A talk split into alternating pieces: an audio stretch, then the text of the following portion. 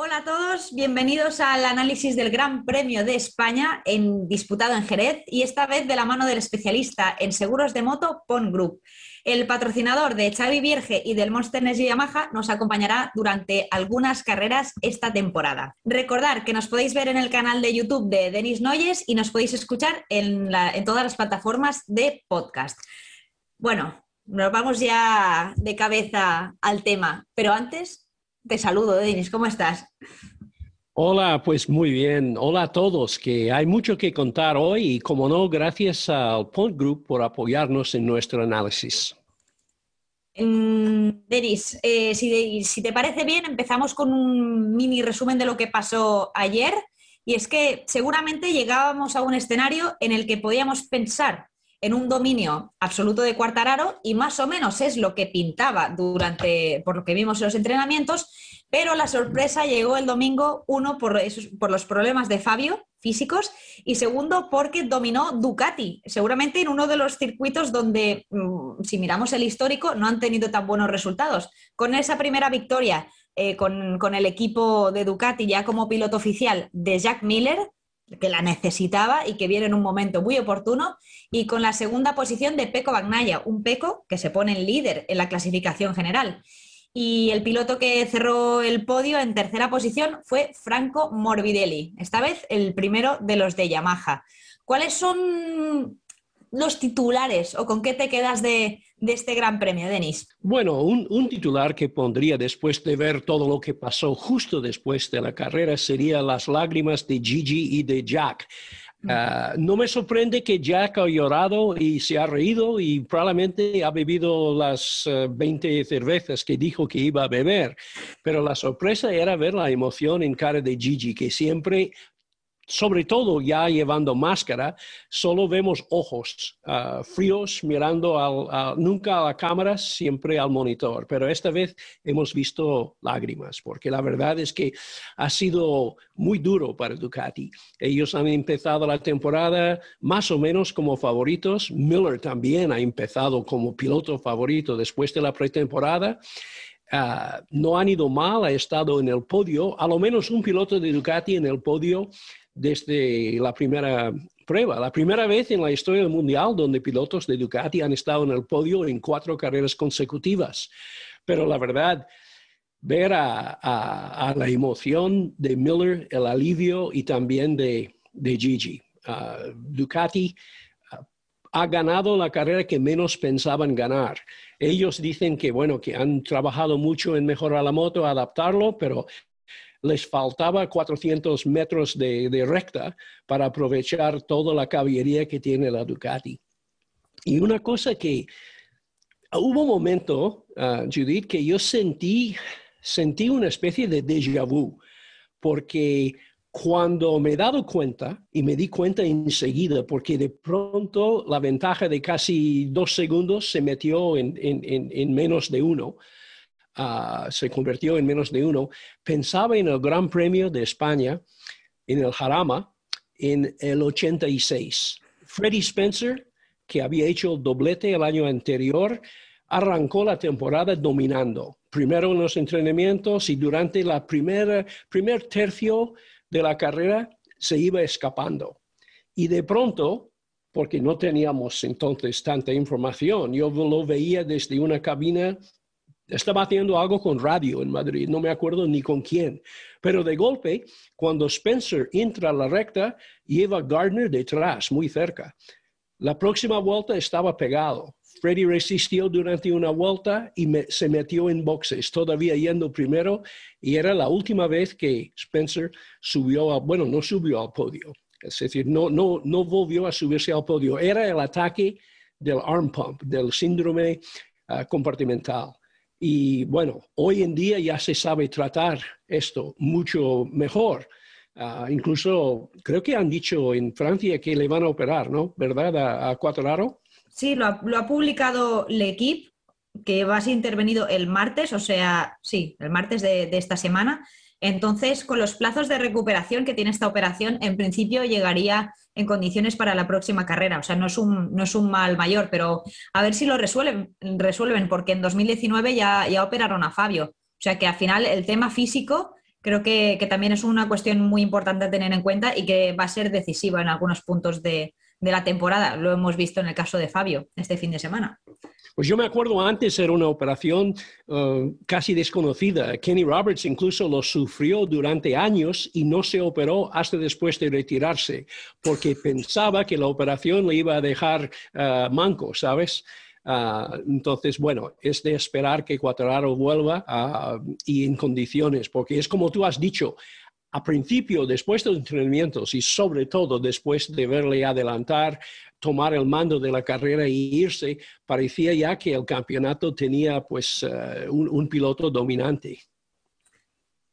Eh, está claro. Y aparte del tema de, MotoGP, que ahora entraremos en detalle, creo que, hay un, fenómeno que se está produciendo en las categorías pequeñas que, sí que es verdad que acaba de llegar, pero como está revolucionando el paddock y está consiguiendo números que nunca antes habíamos visto, creo que también merece una, mención especial porque está siendo muy protagonista de, los grandes premios y no es, eh, no es, otro que Pedro Acosta. ¿Qué, ¿Qué te parece lo que está haciendo el murciano? Bueno, la verdad, ah, yo no lo sabía hasta leerlo el otro día en, un tweet de, me parece que era de Martin Reigns, que con 16 años, 342 días, ha batido el récord de precocidad al, haber ganado ya tres grandes premios. Ah, esto, el, que tenía el récord antes era Marco Milandri en el año 1999. Entonces, estoy asombrado. Uh, por su, por la, bueno, tiene, en primer lugar, tiene el don de saber dónde no, tiene, dónde no tiene que estar, porque el otro día, al final de esta carrera, de la misma manera que han ido por el suelo tres, podría haber sido cuatro. Sí, además se pone delante y en esa última curva donde se han producido tantos toques a lo largo de la historia, la verdad es que fue ajustada y, le fue de, bueno, de unos centímetros, ¿no? Porque ahí el, el piloto turco Denis Onju, pues se coló un poco por el interior, hizo un strike, ¿no? Se llevó también por delante a, a Binder y sobre todo a Masia, que por cierto llegaba como segundo del campeonato, o sea, afectado a un piloto que está luchando de lleno por el título, también, también Binder, y eso hace que, que Acosta coja todavía más carrerilla y se distancie más en cuanto a los puntos en el campeonato. Claro, la situación que tiene, aparte de, de, las, de las victorias consecutivas y de aquella conseguida en Qatar saliendo desde boxes, es, que está liderando y con un colchón que ahora le permite tener errores, que los tendrá porque es normal, porque en algún momento supongo que, se confiará, se relajará o lo que sea, ¿no?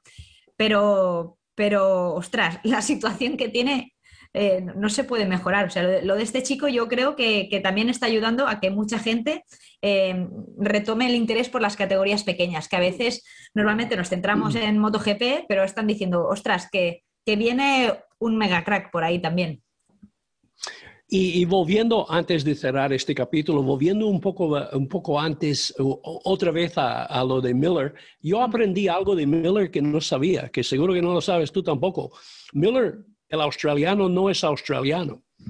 Es decir, Miller es binacional, tiene, es australiano y también tiene pasaporte de Nueva Zelanda. Sus padres son de Nueva Zelanda y yo me acuerdo el año pasado en Argentina, o hace dos años en Argentina, claro, el año pasado no hicimos Argentina, salió en carrera con esto, ¿cómo se llama? El, el, hecho de color plata, el símbolo de, de, Nueva Zelanda, ah, fue el día del masacre de los 49 víctimas de un ataque terrorista en, en, ah, en Christchurch.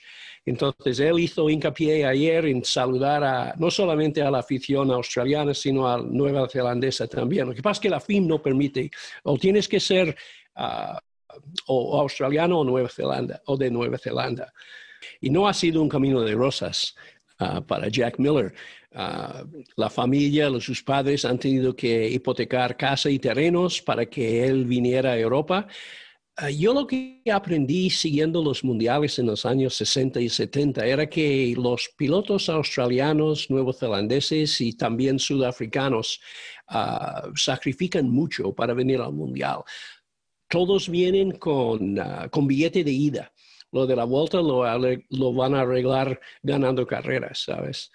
Y yo me acuerdo también, bueno, hablando con Jack en otra ocasión, para el piloto europeo, para el piloto español, este mundial es más fácil, sobre todo durante tiempos de, de COVID-19, porque no están, estamos con tantas carreras en España, tantas carreras en Europa, la posibilidad de ver la familia. Él no ha visto a sus padres desde fecha de su cumpleaños ah, en enero, de 14 me parece. Entonces los, los pilotos que vienen de fuera ah, lo, lo, pasan bastante mal algunas veces. Yo me acuerdo de, de Jack Finley, de Caruthers, Ah, de los pilotos del mundial que no tenían ni un tío, ni un hermano, ni, apenas amigos ah, aquí en Europa. Entonces, yo creo que parte de la, de la emoción que Jack nos ha hecho sentir a todos es porque eh, eh, el alivio y, poder mandar a sus padres una buena noticia después de un comienzo de temporada bastante difícil. Está claro que eso seguro que ayuda a entender las lágrimas de Jack. Y es verdad ¿eh? que al final los, pilotos que no viven, digamos, por la zona europea tienen un, extra de dificultad. El choque europeo, o sea, el choque europeo, no, perdón, el choque cultural de, marcharse de, casa, de estar lejos de la familia, como muchos pilotos japoneses que viven aquí, ¿no? Ellos han, estado toda su vida haciendo unas cosas y de golpe, pues es un impacto muy grande y no todos, no todos lo saben llevar bien. Entonces, bueno, eso, eso me imagino que, como dices tú, son las lágrimas de, alivio, decir, lo necesitaba, ¿no? Para, seguir seguramente con más confianza. Pero bueno, dicho esto, ¿te parece que entremos ya en materia? Aunque bueno, no vamos a cambiar mucho de, tema porque ahora van líderes los de Ducati. Después de, de, este doblete Miller y Bagnaia se pone Peco eh, primero en la clasificación, así que empezaremos por, los de, por los de rojo. Esta vez eso, como hemos comentado en la apertura del podcast, un resultado inmejorable con doblete primero y segundo en una de las pistas donde no lo esperaban. Esta vez Zarco ha estado algo más discreto, eh, también estaba disputando el Gran Premio Tito Rabat sustituyendo a, Jorge Martín, que en un principio, el recuerdo cuando, cuando estuvo haciendo un, directo en Instagram en el que contó que iba a estar Miquel Epirro, pero finalmente ha sido Tito, porque Miquel estaba haciendo unos, unos test y tal, entonces, bueno, lo encajaron para que, para que estuviera Tito Rabat, que hemos visto que ha tenido también un poco de, de dificultades, ¿no?, para readaptarse. Y después, en cuanto a los, a los pilotos, a los otros pilotos satélite, los de la Vintia, esta vez Bastianini se ha ido al suelo, una pena porque, porque estaba haciendo un gran arranque de, temporada y eh, Marini décimo sexto. Pero bueno, ¿cómo viste a los dos protagonistas, a Miller y a Peco en esta ocasión? Yo me acuerdo aquella vez que Jorge Lorenzo y Dovizioso ganaron en Bruno en el 18 delante de, de Marc Márquez. Y después de la carrera, me acuerdo que Marc dijo, puedo correr contra uno Ducati, pero no contra dos. A veces la pesadilla es tener dos Ducatis delante. Pues esta vez hemos tenido dos Ducatis delante, ah, delante de, de, Morbidelli, pero no delante de Quattararo. No sé, la, verdad es que siempre hemos dicho que este circuito no es favorable para Ducati. Eh, he querido comparar un poco, porque no se puede comparar con lo del año pasado, porque la temperatura del asfalto era de más de 60 grados. Entonces, las carreras el año pasado, ambas, eran bastante lentas en comparación al año anterior, 2019, que era el año que Jerez tenía nuevamente asfaltado el circuito y quería comparar un poco lo que Ducati, Honda, Yamaha y Suzuki, ah, cómo van en comparación ahora con antes. Ah, Ducati ha mejorado su tiempo por carrera en casi seis segundos ah, y el tiempo por vuelta en algunas décimas. Eh, Yamaha también en esta carrera unos tres segundos y pico más de prisa, pero hubiera sido tal vez dos segundos más si Quattararo hubiera acabado, porque llevaba una ventaja mm, que podría haber sido tanto. Suzuki va más o menos un pelín mejor eh, en tiempo, porque te acuerdas que Rins hizo segundo en el 19, el tiempo de Rins haciendo segundo y el tiempo de Mir haciendo quinto era más o menos idéntico es decir, diferencia de pocas décimas. Los que no, han avanzado, ah, por razones que nosotros sabemos, ha sido Honda. Ah, incluso ah, Nakagami, que hizo una gran carrera, acabando cuarto, estaba como, como cinco centímetros, cinco, bueno, menos, menos de una décima más lento que Mark cuando ganó en el 19. Entonces, la verdad es que Ducati en este circuito ha mejorado poco a poco cada año y yo diría que el año que viene vamos a dejar de decir que Jerez es un circuito que no va a favor de Ducati. ¿Te acuerdas que decimos la semana pasada o hace dos semanas que Ducati para ser candidato para el título tiene que hacer un buen papel? Pues mejor papel que hacer primero y segundo ah, no se puede pedir. Eh, está, está, claro que ha sido lo que dices, un grandísimo resultado y, para, para Miller también en un momento, un momento muy bueno por, para él, me refiero, porque se estaba poniendo en duda un poco, eh, ostras, este, este piloto que después de estar en el Pramac se va al equipo oficial, pero que no está dando los resultados que esperaban, Bagnaya, sin embargo, estaba mejor, o, o, Zarco en el equipo satélite, o sea que él realmente lo necesitaba porque ya se estaba cuestionando mucho su papel y también porque hay que recordar que tenía un contrato de un año, o sea, que eso también, eso también te hace pasarlo muy mal, porque sabes que, tienes que, ganarte esa continuidad eh, enseguida, ¿no? Y demostrar enseguida.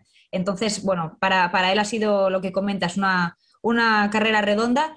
¿Y, crees que son los de Ducati los que están aprovechando mejor la ausencia de Marc? Porque antes lo decías, ¿no? Las palabras de Marc, puedo luchar contra uno Ducati, pero no contra dos. Y creo que estamos ante el segundo año en el que todo el mundo tiene la oportunidad de quitarle ese título a Mark, porque hasta entonces parecía el dueño, ¿no? ¿Cómo, lo ves? Eh, eh, ellos y, Yamaha, los dos, el año pasado, pensando, ¿cómo es posible que se nos ha escapado? Yamaha, que ganó siete, siete de las 14 carreras el año pasado, mm. y han ganado tres de cuatro este año y todavía siguen sin ser líderes. Ducati el año pasado tenía un gran problema con la imposibilidad de Dovizioso de acostumbrarse al nuevo neumático trasero. Era, era un piloto que tenía un estilo eh, muy suyo y el cambio le ha, ah, le ha sacado de, quicio, mientras ah, ahora vemos tanto Miller como Benaya, que tienen estilos diferentes. Miller ha dicho que nosotros, dice, cuando estaba con uh, Benaya, dice, nosotros no miramos mucho las cifras del uno del otro porque tenemos otro estilo de pilotaje, ¿sabes? Lo, que es extraño también de las carreras que estamos viendo ahora, eh, normalmente Anifa, hace muchos años, eh, el piloto que tenía la vuelta más rápida en cada vuelta era el primero, segundo, tercero o cuarto, o el quinto, tal vez, pero no el que va fuera de los puntos. Y esto nos pasa ahora mismo. Es decir, eh, nada menos que siete pilotos en un momento dado han sido el piloto más rápido en pista. Uh, dominaba durante 11, de, las, de las vueltas, pero los pilotos Ducati, Miller, por ejemplo, solo fue el más rápido una vuelta y Benaya dos vueltas. Y incluso Marc Márquez en la vuelta 17, en la vuelta 17 era el piloto más rápido en pista. Es decir, hoy en día lo importante es estar en primera fila y saber bien. Y los pilotos de Ducati, hablando de presión, los que se sienten presión son los pilotos que no son de Ducati, porque hemos visto en otra ocasión que con la Ducati desde la cuarta fila como si estuviera en primera fila. En Jerez menos, porque la, la distancia entre primera curva y la meta o meta primera curva es mucho menor que en un circuito como Qatar o incluso eh, Portimao. Y, y Yamaha consiguió buenas salidas, pero no les ha servido de tanto, ah, a lo menos mm, Viñales ha quedado atrás, Rossi muy detrás, Morbidelli ha arrancado, muy bien. Ah, pero cuando llevas una, Ducati, yo diría que hoy en día con la potencia, la aceleración y los inventos de shapeshifter, de whole shot device de Gigi, ah, pues los pilotos Ducati respiran con tranquilidad en las salidas. E, en esta ocasión es verdad que dices que está enseguida la primera curva, o sea, tiene un poco margen, pero aún así eh, llegaron primeras las Ducati. O sea, en principio hubo un tapón rojo hasta que se colocaron todos. O sea, ya, de entrada, de entrada ellos toman las riendas y tienen que venir, pues Fabio, quien sea, trabajárselo y adelantarlo. O sea que por lo menos en un primer momento tienen la opción de hacer tapón, de agrupar o de ralentizar la carrera si, si así se da, si así se da, ¿no?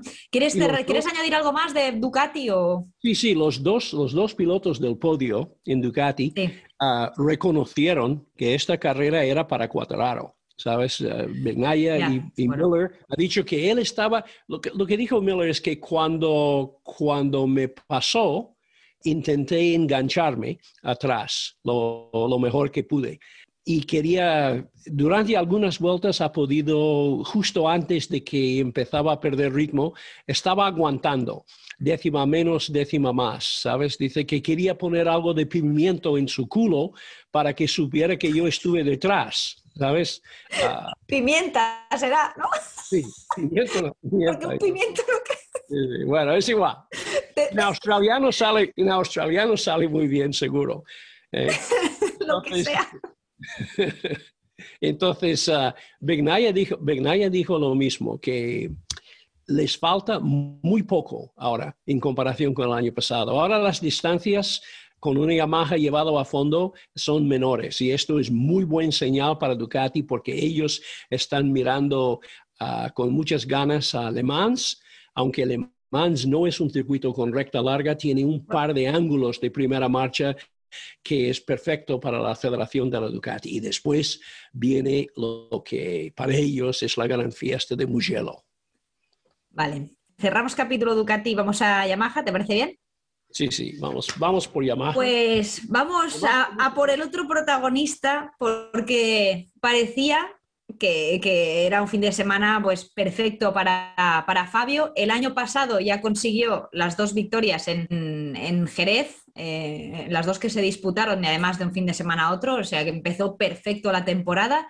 Y llegaba aquí pues, con confianza, viniendo también de unos grandes premios en los que, se vio fuerte, y todo estaba un poco saliendo sobre el guion, pero hubo un cambio de los acontecimientos en carrera que no entendimos hasta, hasta después, cuando él ya pudo explicar su problema, y es que empezó a tener eh, dolores en el antebrazo y no, bueno, y eso hizo que fuese perdiendo eh, décimas en, cada vuelta, lo vimos súper incómodo, eh, le costaba mucho lo que es sobre todo la frenada, yo veía que, ahí sufría, que era el punto en el que más sufría, y hubo en algún momento en el que incluso él ni, intentaba tapar el hueco de, sus contrincantes, sino que ya se abría porque veía que no podía hacer nada más.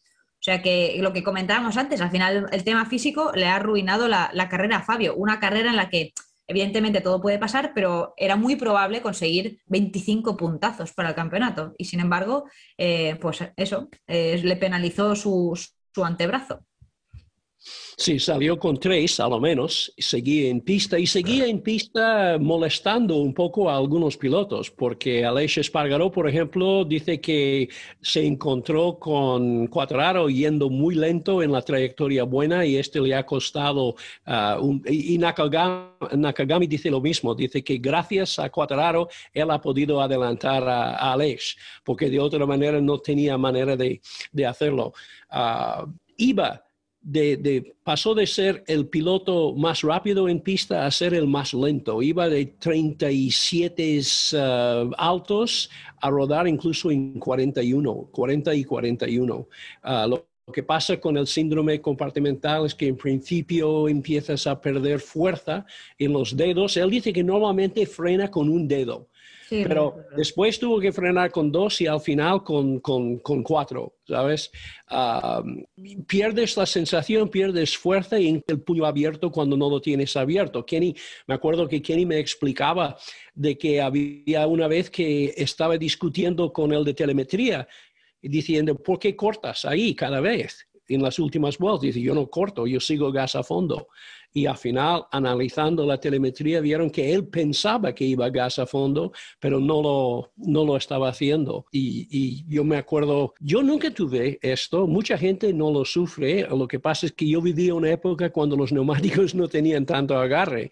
Kenny Roberts dijo que el síndrome compartimental es culpa de los lisos porque antes de tener neumáticos lisos siempre tenías la sensación de que la moto flotaba delante y no tenía tanto agarre, no podrías frenar con tanta fuerza tampoco porque ibas a bloquear la rueda. Cuatraro ha tenido este problema antes, lo ha callado. Ah, dice que ahora nos dice que en Portimao, en Portimao eh, el año pasado, no este año. En Portimao el año pasado fue el motivo de sus problemas. ¿Y qué, qué, te parece la actuación de Maverick? Seguramente no lo hemos visto hacer una carrera como la que podíamos esperar en este circuito, pero es que aún así, ahora mismo está tercero en el campeonato a 16 puntos de peco. O sea, al final no se está produciendo algo tan bestia como lo del año pasado, que parecía que, nadie se quería destacar en la clasificación, pero sí que es verdad que esta cierta irregularidad que se produce en, las posiciones de cabeza hacen que ahora mismo eso... Mm, Viñales, a pesar de todos estos problemas de que, está viviendo en las últimas carreras, esté ahí luchando en el, en el top 3. O sea, que, que, no está lejos, digamos. No, yo estaba hablando justo antes de empezar este podcast. Sabía que me ibas a hacer esta pregunta, yo mismo me iba a preguntar y no tengo contestación. Entonces llamé al, al mago de la técnica aquí en Estados Unidos, que es el Kevin Cameron, uh, y él tiene una teoría. Una teoría que tiene que ver también con los problemas de Rossi, porque dice Maverick tiene los mismos problemas que Valentino, pero menor grado. Uh, y él dice que, que es el, el, el neumático uh, que es blanda. No, no, no hablamos de soft, de, de blando o duro, uh, de compuesto, no. sino de carcasa. Y dice que un piloto como Rossi o como Maverick o como Jorge Lorenzo, por ejemplo, es un piloto de paso por curva. Y si el neumático necesita el neumático duro uh, porque cuando tiene agarre, tiene que poder mantener, el neumático tiene que mantener su forma en, inclinación, mientras el neumático más blando de carcasa uh, se ancha, se, uh, no, conserva su, su forma. y el piloto que va bien con el neumático blando es el, es el piloto de, de, de, de entra lento, de, de lo que se llama point and shoot, de llegar al ápice de la curva y darle del todo, saliendo al estilo... Stop and go. Uh, stop and go, exacto, esta es la frase que buscaba. Um, y que Maverick, cuando va solo, cuando arranca primero o cuando está en entrenamientos, como hoy, por ejemplo, ¿quién ha sido el más rápido hoy? Estamos grabando el lunes, Maverick Viñales. Cuando él no tiene que pelear para un puesto, cuando no tiene a gente estropeando la trayectoria es increíblemente rápido, es una, es una bala. Pero cuando está, cuando arranca mal y cuando está en un grupo de gente que están haciendo otras uh, trayectorias que le están frenando en curva, le cuesta. Y si no puede salir, porque la Yamaha le falta 20 caballos en comparación con la Ducati o tal vez la Honda, la Honda. Y si él no puede pasar el paso por curva a gusto, uh, le, perjudica, le, perjudica, toda la carrera. Algunas veces ves cosas raras. Por ejemplo, ¿te acuerdas hace el año pasado en la primera carrera, Brad uh, uh, Binder salió de pista en la primera vuelta hizo una remontada tremenda? Todo el mundo estaba maravillado sobre sus tiempos. Y él dijo que era fácil porque no llevaba a nadie delante pero una vez que ya tenía tráfico, otra vez empezaba a rodar tres cuartos de segundo, medio segundo más lento. Bueno, esto es, esto es una teoría a lo menos. Bueno, él, él ayer en, en, sus redes siempre, bueno, ahora como todos son súper profesionales en este sentido, que lo cuidan mucho, esto es, esto es un screenshot de, su Instagram y ponía, bueno, Spanish GP, P7, posición 7, o sea, él a pesar del resultado, está, bueno, sus declaraciones son como bastante optimistas. Dice, el ritmo de hoy ha sido bastante bueno, pero todo el mundo iba muy rápido y estaba muy igualado en términos de tiempo de vuelta. Así que eh, si no empiezas delante va a ser una carrera difícil. Hemos tenido un problema en las curvas más lentas y es algo en lo que tenemos que trabajar, pero en el resto de la pista la moto ha estado fantástica. He tenido que frenar muy pronto para girar y he perdido demasiado en esas zonas. Creo que si lo solucionamos la moto será fantástica, así que en general tenemos un buen nivel. O sea, es como como que a, pesar de eso que estaba contento y seguramente pues hoy ha sido la demostración y como tú dices cuando está con pista libre ahí es, es, imposible que alguien, lo, que alguien lo pare ¿y qué me dices de Rossi? Que ni está ni se le espera. Valentino um, va lento. Valentino hoy en día es un piloto lento. Uh, él mismo lo dice. Dice que eh, le encanta la, le encanta las carreras pero cuando estás luchando para defender el puesto 17, Ah, no para atacar el 16, sino para defender el 17, ya deja de ser divertido. Yo no, yo no sé, tal vez un poco de la teoría, es la, es la teoría de, Kevin Cameron, que Valentino, cuando Valentino era compañero de equipo de, de um, uh, Edwards en Estados Unidos, bueno, el piloto norteamericano, Edwards siempre quería neumático blando, porque era un piloto uh, stop and go. Y Valentino probó la moto, los neumáticos los settings de Edwards y dijo, eh, yo no puedo con este porque la moto, eh, tengo la sensación de que llevo un globo eh, debajo del culo del neumático, ¿sabes? Y, la moto cuando acelera no mm, salta de lado, es decir, derrapa. Ah, y eso es lo que él no quiere. No sé si es, si es así en este momento eh, lo está pasando muy mal y su afición también. Pero el piloto de Yamaha, para mí, ha sido Franco Morbidelli en este fin de semana. Y Franco, Franco en la conferencia de prensa me ha hecho reír mucho porque una cosa que dijo es que todo el mundo piensa que soy tranquilo y controlado y suave, y es que no me conocen. Dice, yo soy quien pega más gritos en nuestro box y mis enfados son terribles. Y Miller le dijo, no, no te lo creo. Y Beñaya dice que sí, que sí, que yo le conozco desde, desde el rancho.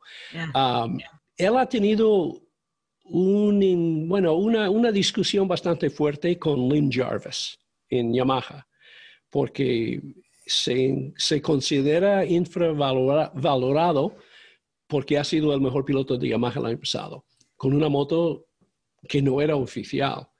Ah, entonces, él ha hablado con Jarvis y Jarvis ha dicho, has tenido mala suerte, porque tú has firmado un contrato que tal vez no tenías que haber firmado y en el momento que lo firmaste te pareció bien y ahora te parece mal, ¿sabes? Y dice ah. que hemos llegado a un acuerdo sobre una cosa, que no estamos de acuerdo sobre esto. Eso es lo único. Ya, no, la, verdad es que eh, es verdad que en, estos, en estas últimas carreras él, él ha hecho esas declaraciones y como, bueno, se ha quejado, ¿no? De, de forma directa. Normalmente hasta, hasta ahora había sido un, un tío mucho más comedido con, sus declaraciones y, siempre tenía más cuidado con esto y ahora lo, ha hecho abiertamente. O sea que sí que es verdad que ha habido un cambio en Morbidelli en ese sentido. Pero bueno, este fin de semana por fin pues, consiguió su primer podio de, la temporada y dijo bueno, cuando terminó la carrera hizo el gesto este de picarse el pecho, en plan, lo he conseguido, estaba, estaba el tío, bueno. Un poco más y le infla el, el. El, airbag. Y llega así. Y, dijo que, Ramón, dice, Ramón ha hecho esta mañana una modificación mágica que me ha hecho pues mejorar mis sensaciones con la moto y he podido ir más fuerte y más agresivo. Y entonces eso, ese, ese toque mágico de, de forcada es el que le ayudó a estar pues eso, con, más comodidad en carrera y que pudiese eh, subir, subir al podio. Pero bueno, una gran carrera para él sin duda y a lo mejor bueno, a partir de ahora pues estabiliza eh, estabiliza esta situación y a ver si se siente mejor dentro del, seno de, Yamaha y esto ayuda a que, a que lo valoren un poquito más o a que escuchen por lo menos sus voluntades y sus exigencias. Había un momento cuando dijo algo como, bueno, estaba hablando en inglés, dijo algo como yo espero que la suerte que me ha hecho unas malas jugadas ah, me recompensa de alguna manera. Y Miller le miraba y dice, bueno, te regalo una Ducati, la de Begnaya, por ejemplo. Hostia. porque, todo el mundo, porque todo el mundo está hablando en voz baja y además negándola de la posibilidad de que Morbidelli podría ir con uh, este propuesto equipo uh, Aramco uh, de, de, Valentino Rossi el año que viene. Si es, si es que es con Ducati, que probablemente va a ser con Ducati, digo yo. Mm. ¿Alguna cosa más de Yamaha? Pasamos a Suzuki, ¿cómo lo ves? Sí, yo creo que Yamaha ahora mismo sabe que van a sufrir en Mugello, ah, pero tienen por delante Le Mans ah, y a ver si es verdad que Maverick encuentra la combinación de, cosas que le permite estar en primera fila, porque no dudo de Maverick, no dudo en absoluto cuando él está en primera fila, cuando él arranca bien, sabe controlar una carrera. Es candidato para el título todavía, por supuesto. Supongo, supongo que por eso también hacen tanta presión con el tema de, esto del whole device y todas estas historias, porque, porque lo que comentas, él necesita ese momento de la arrancada y tener la pista despejada y, que esté limpia, ¿no? Y sin embargo sabe que siempre se va a encontrar a las Ducati, porque además, claro, hay tropocientas que parecen eso, la, la Copa Ducati, entonces sabe que, que le va a dar problemas, por lo menos en el inicio. Y bueno, nos vamos al box de Hamamatsu, porque un fin de, hubo un fin de semana, tuvieron un fin de semana discreto. Eh, Rins parecía que iba a hacer eh, un gran premio, pero se fue al suelo eh, enseguida. Nos quedamos sin, sin ver una posible gran carrera de Alex. Y es una pena porque está acumulando unos ceros que le van a pasar factura en cuanto a puntos en el campeonato.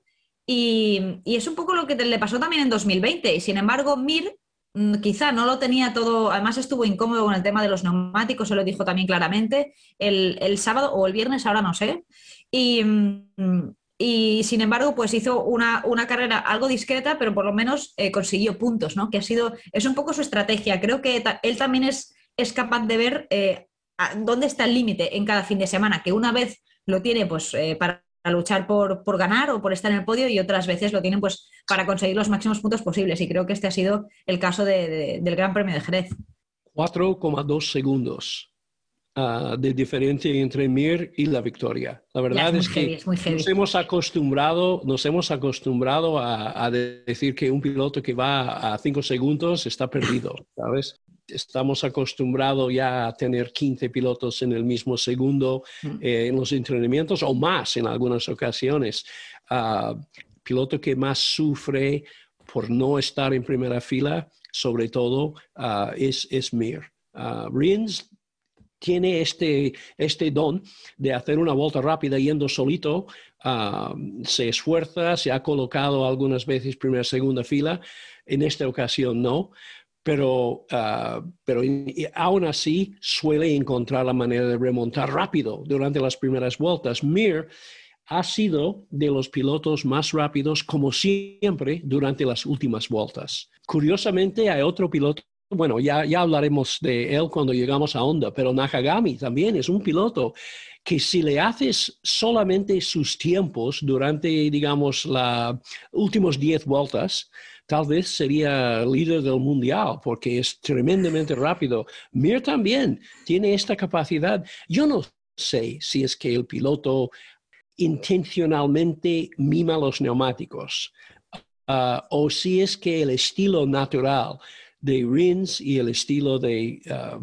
ah, de Mir eh, encima de esta Suzuki resulta en que los neumáticos se gastan menos a principio de carrera ah, y que llegan ya a final de carrera con suficiente goma para hacer 10 vueltas más. Si, tuviéramos un equipo satélite y más, opciones, más estilos, lo podríamos analizar mejor. supongo que también es un tema de, la naturaleza, del ADN de la, de la Suzuki y quizá que también a, medida que pasan las vueltas, que va bajando el nivel de combustible, menos peso, ellos se encuentran mejor. Supongo que es un, es un, cúmulo, es un cúmulo de cosas, pero es verdad que llama mucho la atención cómo al final, si hicieran una carrera paralela con, con los registros de última hora, es verdad que siempre saldrían ganando es, tremendo lo de, lo de Suzuki.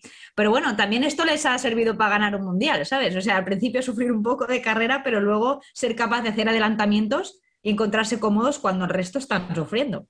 Pero bueno, mira. Sí, el año pasado, sobre estas fechas del año pasado, nadie estaba hablando de la posibilidad de un título de Suzuki. Ah, y van, bueno, Mir ahora va bastante mejor que en estas fechas del año pasado. Sí, sí, sí. Y además, y además él no sé, él él dice que estos circuitos que hemos tenido hasta ahora no han sido circuitos que favorecen a Suzuki. Ah, están con más optimismo mirando hacia el futuro, aunque tienen que pasar por la recta interminable de Mugello. Y mm, hablando de optimismo, ¿crees que en, en, Aprilia tienen motivos para ser optimistas? Porque estamos viendo, yo creo que una temporada muy sólida de, de con buenos resultados ya tanto en los entrenamientos como, como en carrera. Lo está manteniendo, no es una cosa de, de Qatar, que normalmente ya en Qatar siempre empieza bien y tal, sino que parece que es como la, tendencia. Veremos en los próximos grandes premios, pero tiene buena pinta. Resultados sólidos, ¿Mm? ah, un piloto rápido que siempre va al límite y la verdad es que cuando ves el enfado después de la carrera te das cuenta de lo que son sus aspiraciones de verdad. Es decir, él reconoce que tal vez no tenía para podio, pero pensaba que para cuarto, ¿sabes? Ah, y es verdad, al principio del año todo el mundo hablando de Qatar como si fuera un sitio mágico ah, para tanto Alex como la, ah, como la Aprilia. Pero ahora estamos empezando a ver que la Aprilia que realmente en el fondo cuentan con un solo piloto uh, rápido. Uh, él lo está haciendo todo él, ha sido el alma de este proyecto. Uh, incluso cuando estaba Iannone, el, el, piloto sólido y el piloto analítico y el piloto que no tenía altos y bajos, que, bueno, altos y bajos de resultados sí, pero no de ganas. es un piloto que siempre va por todo.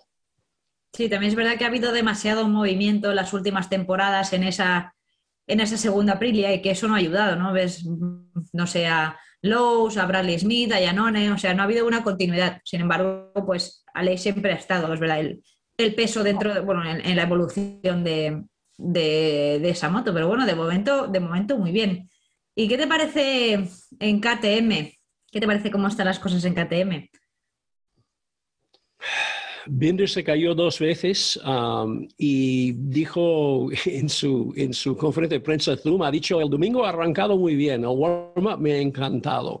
Prefiero pensar solo en el warm-up porque él pensaba que tenía moto para, hombre, para estar en los primeros 10, para estar tal vez en los primeros 7, por ahí, pero se ha encontrado ya con problemas de primera vuelta, unos toques, ha ido por el suelo ha vuelto otra vez a la pista, pero esta vez en vez de una remontada como de hace el año pasado en Jerez, otra vez um, al suelo. Sí, y, en general, dentro de, o sea, de lo que son todos los pilotos de, de KTM, resultados bastante, bastante discretos, un poco contraste ¿no? con lo que estaban haciendo la temporada pasada. Y, bueno, veremos. ¿Tú crees que, son, que les ha perjudicado mucho ese cambio en las gomas? ¿O, ¿Cómo? Porque es una bajada general de rendimiento. Bueno, esta vez no han hablado mucho de las gomas, tal vez porque, porque ya han dicho todo lo que se puede decir de esto y ellos saben que Michelin no va a cambiar, no van a volver otra vez al neumático delantero uh, que les gusta, el simétrico. Mm. Eh, Olivera uh, no estaba nada contento con su, puesto, su décimo primer puesto. Uh, dijo que también ha sufrido eh, síntomas de arm pump, del síndrome ah, compartimental, ah, y que dice que ya le han operado antes cuando estaba en Moto 2 y ahora mismo empieza a tener problemas de nuevo. Es decir, de esto ya hablaremos bastante cuando llegamos a Honda, ¿no? Para las declaraciones de Mark, pero esto lo dejamos sí, sí, sí. Si te parece, pasamos ya a Honda, porque también ha sido un fin de semana curioso, por decirlo de alguna manera, porque hemos visto muchísimas caídas. O sea, en, general en el Gran Premio ha habido bastantes caídas en todas las categorías, pero los pilotos de, Honda especialmente. Caídas fuertecillas, la verdad. Y, y, luego llega el domingo y nos encontramos, creo que con la sorpresa, por lo menos para mí, me sorprendió mucho ese cuarto puesto de Nakagami vimos que, Alex Márquez se fue al suelo enseguida, que creo que ha puesto que es por un toque con, un piloto. Y, bueno, Marc, bueno, creo que, bien dentro de su condición y un Paul que parece que está no pidiendo auxilio, pero sí que está mostrando bastante preocupación, porque es como que no se acaba de adaptar o no, no acaba de, comprender hacia dónde, hacia dónde va todo. Bueno, el, el tema de Honda complicado, ah, sobre todo las declaraciones que hizo Paul.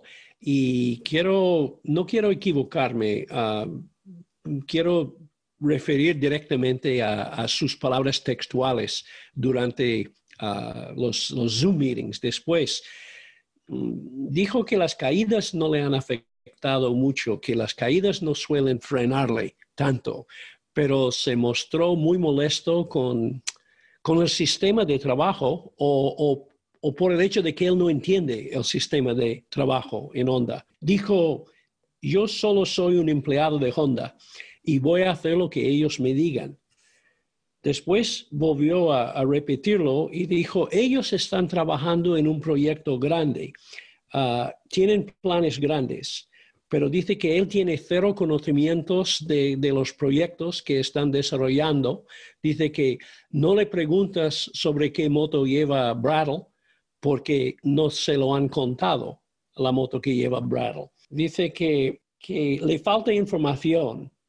Lleva una moto muy diferente de la mía pero yo no sé si voy bien o voy mal porque no puedo comparar todavía mis, mi telemetría con los otros pilotos. Un periodista español le preguntó, e incluso le preguntó en castellano, si esto significa que no está conforme con la manera de trabajar en Honda. Y hubo un silencio y contestó escuetamente, es muy diferente de lo que yo estoy acostumbrado. Poco después, por algún problema de retransmisión hubo un silencio de dos minutos hasta recuperar la conexión. Y al recuperar la conexión, ah, ya, habla, ya hablaba en otro tono, diciendo que está optimista, que hay muchas cosas que va a probar el día siguiente y que Mañana probaré las cosas que Honda quiere que pruebe y intentaré ser productivo para mejorar el performance del fabricante y de este equipo de alto nivel. Es decir, uh, Paul hoy, hoy sí que ha probado varias uh, uh, configuraciones y, y seguramente Honda habrá escuchado lo que él ha dicho y probablemente han hablado de, cómo, pues, de cómo él puede enterarse mejor de lo que está pasando y cómo puede colaborar en el desarrollo de la moto. Pero, pero él llegó a decir que hay un gran mes, dice que es, es ah, mucha confusión dentro de sí, caos, confusión, que son palabras fuertes para un piloto oficial de Honda. Sí, pero es, es, es verdad lo del contraste, porque claro, él estaba en KTM desde, desde el inicio prácticamente, o sea, él ha vivido toda la evolución desde el momento en que estaban perdidísimos y súper lejos a principio hasta, hasta última hora, ¿no? Ya con, con opciones, con carreras ganadas. O sea, yo creo que, que ha vivido las, las, dos, las dos cosas. El que seas una persona a la que recurren siempre, que ha llevado el peso de la evolución dentro de una fábrica, que ha puesto muchísimo empeño, muchísimo dinero, muchos esfuerzos, patrocinadores, para, para, para, mejorar y sin embargo llega a Honda, que además la forma de hacer de los europeos, de, italianos o, o, los de KTM o lo que sea, y la de los japoneses es que no tiene nada que ver. Pero al final los japoneses son cuadriculados como ellos solos y es difícil que cambien el método, ¿no? Entonces supongo que, que eso ha sido como un choque. Lo de choque cultural que hablábamos antes, de, de, Miller y de algunos pilotos que tienen que irse de casa, pues es, es un poco eso. Supongo que se habrá, se habrá visto como algo descolocado. No sé si también habrá tenido que ver el hecho de que vuelva Mark. No sé si ahora están como muy volcados en, en Mark o no. Claro, eso solo, eso solo lo sabe él, pero seguro que, que es, es incómodo. Yo creo que debe ser incómodo ese, ese cambio. Yo creo que hay, hay, bastante presión en Honda porque llevan, me parece que ya llevan 10 y 18 grandes premios sin ganar. Es que es muy heavy. Uh, y esto para Honda, Honda Fábrica, esto no ha pasado casi nunca. Uh, creo que el, y, y Nakagami es el piloto que está asumiendo mucha presión. Se ha notado que cuando él ha entrado cuarto, ha entrado en boxes, uh, se puso a llorar, hablando de gente que ha llorado este fin de semana. Y además, en su conferencia de prensa, mmm, yo estaba maravillado por las cosas que dijo. Dijo que durante la carrera estaba tan frustrado que pegaba gritos dentro del casco porque no encontraba la manera de pasar a Aleix Espargaró. Dice que al final ha visto un hueco entrando en la curva 5 y estaba dudando, ¿puedo o no puedo? ¿Puedo o no puedo? Y decidió, ¿sabe lo que hizo? Cerró los ojos. Dice que colocó la moto por el interior, cerré los ojos y cuando abrí los ojos ya le había pasado. Ya los tiene medio cerrados, no cuenta. cuando, sí, seguro. Y cuando llega al final de la recta, pensando que ya tenía el puesto ganado, dice que Alex estaba ahí dentro y después ha enseñado, igual que, igual que Roberts, uh, Joe Roberts el otro día enseñó la goma de la moto de Rennie Gardner, él tenía ya uh, neumático de, de, uh, de, de Alex en el hombro y en la pierna, en, en el brazo y en el hombro. Y dijo que estaba enormemente frustrado porque ha vuelto a escaparle el podio, ¿sabes? Porque él nunca ha hecho podio. A pesar de haber hecho una pole cayéndose en primera vuelta, está buscando, sí, sí, sí. claro, está buscando este resultado y parece que él ha salido con la moto del año pasado, la moto del 2020. Lo que pasa en Honda, un año sin Mark, significa que no han tenido un piloto líder ah, para dirigir el desarrollo y en esto, en, esto están trabajando ahora. Eh, contento con el cuarto puesto y me han dicho que ha quedado cuarto hoy o ayer, bueno, será ayer cuando, lo, cuando sale ah, en las pruebas privadas, en eh, las pruebas especiales, ha hecho cuarto otra vez y seguro que si le dices felicidades por haber cuidado, quedado cuarto, a lo mejor te pega. Seguramente.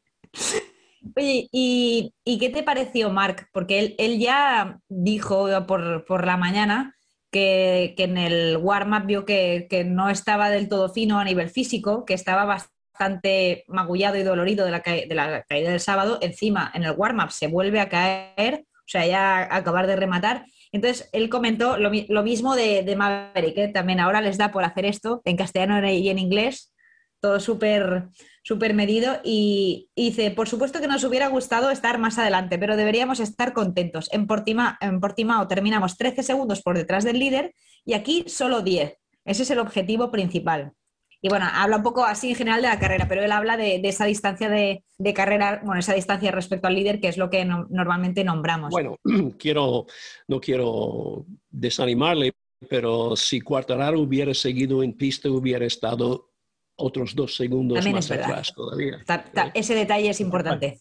Sí, sí. No, y, lo que pasa es que, claro, el séptimo puesto era cuando tres pilotos se cayeron delante suyo. Más o menos está en el sitio, pero está mejor físicamente, aunque deshecho a final de la carrera. Dijo que faltando ocho vueltas, ah, tuvo que dejarlo, es decir, tuvo que rendirse, pero está animado por el hecho de que en la vuelta 17 justo en el momento cuando ya la carrera está en su punto, cuando los neumáticos empiezan a decaer, es cuando hizo su vuelta rápida. Y esto pues le ha dado ánimo. Lo que estamos viendo es tremendo. Es decir, un piloto que lleva un año fuera, que es el mejor piloto del mundo, todos lo sabemos, sus rivales lo dicen, ha vuelto y no ha vuelto tímidamente intentando coger confianza ha, vuelto atacando. Es decir, le hemos visto en la primera vuelta, en su primera vuelta, después de un año de ausencia,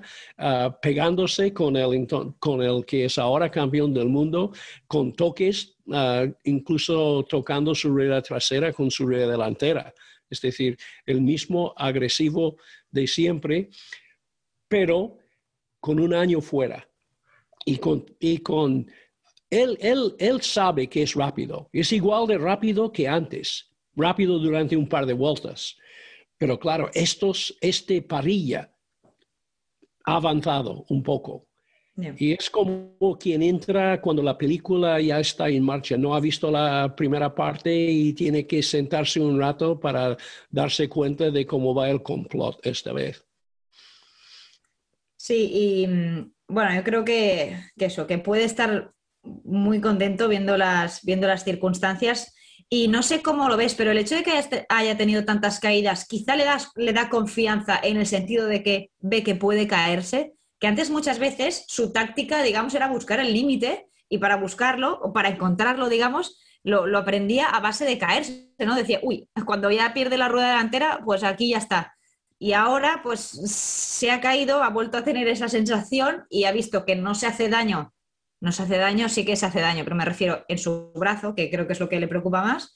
Entonces, no sé hasta qué punto esto le puede dar cierta confianza de cara pues, a, las próximas carreras. Por cierto, hoy en el test prácticamente no ha rodado y ha puesto, ha puesto hoy que, se ha despertado con, el brazo y el hombro bastante contracturado y que ha visto que, bueno, que eso, que físicamente no estaba, no estaba bien para realizar el test, así que no, no ha podido sacar conclusiones hoy.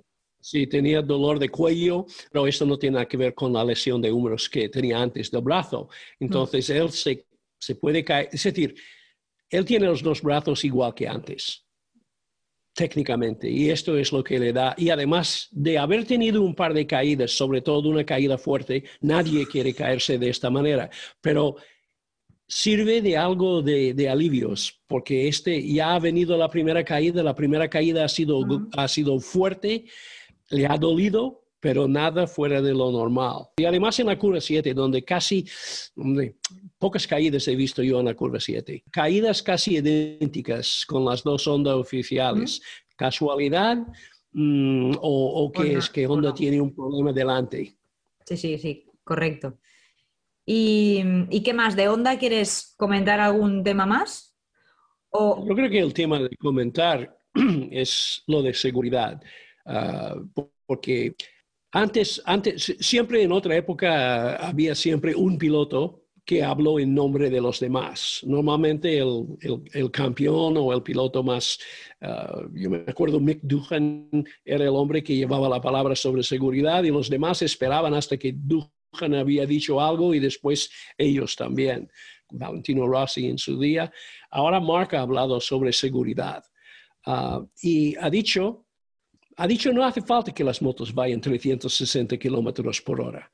Ah, ha, sido Paul también que en un momento dado ha dicho las motos están, están, somos humanos, dijo, y las motos están llevándonos más allá de nuestra capacidad humana. Uh, Mark también critica la existencia de un nivel de tecnología que él considera superflua, que es el whole shot porque dice que si nadie lo tuviera, mejor para todos. Ah, ahora Honda está trabajando para que su moto vaya a 360 y pico porque es la velocidad que tienes que obtener y trabajando para tener el whole shot device delante también porque Ducati la tiene.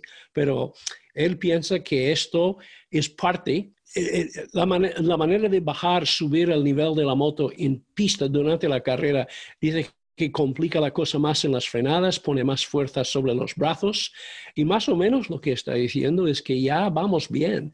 Ah, empiezan a hablar de que cada vez que las motos vayan más deprisa, las escapatorias parecen menores. Algo de razón tiene, pero en el fondo, normalmente la caída es a mitad de curva y puedes quitarle 50 caballos a, las uh, MotoGP y la velocidad de paso por curva sería casi siempre lo mismo. Yo me acuerdo cuando antes, cuando yo estaba en, en la época cuando trabajaba en Dorna, yo iba algunas veces con Frank Uncini para uh, inspeccionar circuitos, para hacer pre-homologación antes de que viniera la FIM. Y Paul Butler, que era director de carrera, tenía con algunos técnicos una especie de fórmula sobre la velocidad máxima en relación a la escapatoria. Y al intentar aplicarlo, nos dimos cuenta que ningún circuito del mundial cumplía con esta fórmula, salvo Qatar. Y en Qatar no importa, ah, porque no tienes tribunas, no hay público. Entonces puedes tener una escapatoria de, media, de medio kilómetro si quieres.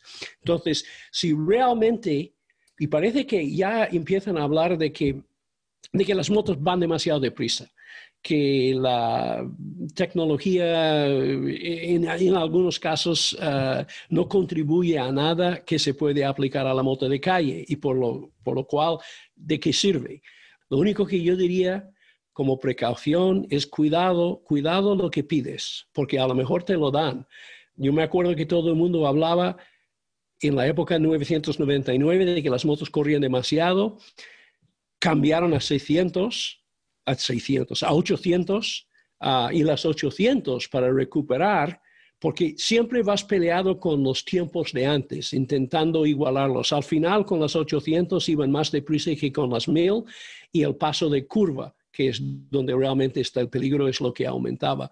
Ah, veo una curva como el 7 en Jerez, no tiene solución, que sepa yo yo, no veo, en, en, la Caixa, en Barcelona, encontraban una solución al, al, hacer una nueva versión de la Caixa, ya no se llama así, pero aquella curva, antes, simplemente poniendo la curva pista arriba para que tuviera más escapatoria. Pero tú miras la curva 7, la curva 7 en Jerez, si haces más grande la escapatoria, acabas en la, en la curva 13. Ya. No, sí, sí, tiene, tiene difícil solución, la verdad. Y, también hay que decir que nunca habían sido tan seguros o nunca se había trabajado tantísimo en la, en la seguridad, ya no, ya no en un tema de, de, los circuitos, ¿no? que se mira mucho el tema de los metros de las escapatorias, de las gravillas y tal y cual, sino también todo lo que llevan los pilotos, ¿no? que si sistema de airbag, que bueno, todos estos aspectos. Entonces, bueno, también entiendo, entiendo el comentario de los pilotos, pero, no, no, no hay comparación. Es decir, nunca, nunca se ha avanzado tanto en seguridad como han hecho entre, digamos, 1992 ahora. Ha habido muchos cambios. Era muy normal cuando yo empezaba a ir a los mundiales como periodista y antes de esto como aficionado, tener a 6, 7, 8, 9 muertos en un año. Incluso una vez fui a la isla de Man expresamente para ver correr a Santiago Guerrero y Santiago era uno de los eh, seis pilotos que murieron aquel fin de semana.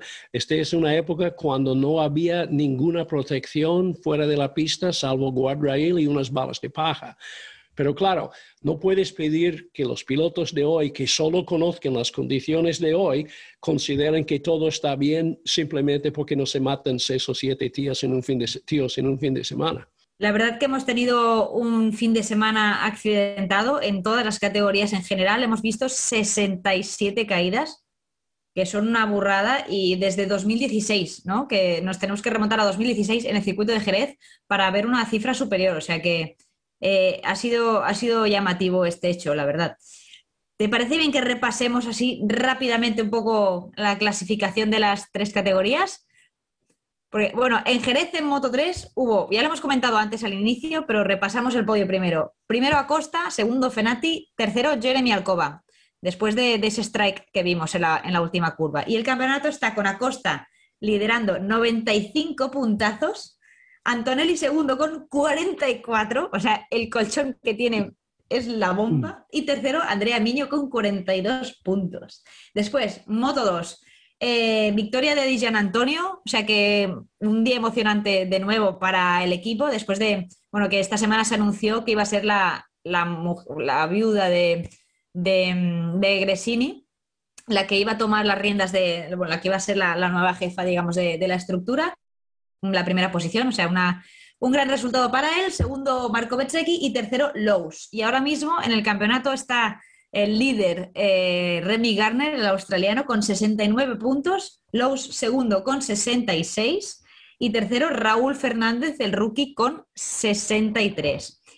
Y eh, la categoría de, de MotoGP, Bagnay ahora está con 66 puntos y Cuartararo con 64. O sea, está realmente igualada la clasificación. Y después el tercero, como hemos comentado antes, Maverick Viñales a 50. O sea que el tema está bastante, bastante apretado. Bueno, esto, esto ha sido todo por hoy. Eh, nos vemos en un par de semanitas para comentar el GP de Le Mans, que esto pasa rápido. Y bueno, eh, de mientras, no os olvidéis de pasar por la web de Pond Group, donde tenéis un comparador de las mejores compañías aseguradoras y ahí puedes calcular tu precio en solo dos minutos. O sea que la cosa va rápida, como, como en MotoGP. Bueno, Denis, nos vemos dentro de poquito dentro de dos semanas. Estate ahí al, loro de todo y nos lo cuentas. lo que pasa en el Gran Premio y lo que vaya pasando también entre semana, que hay muchas operaciones y muchas historias eh, de por medio. Sí, y falta poco para Francia y la verdad es que si nosotros, si, con suerte no llueva, porque te acuerdas que si hay algún circuito donde hay que llevar paraguas y, y neumáticos de agua es a Le Mans.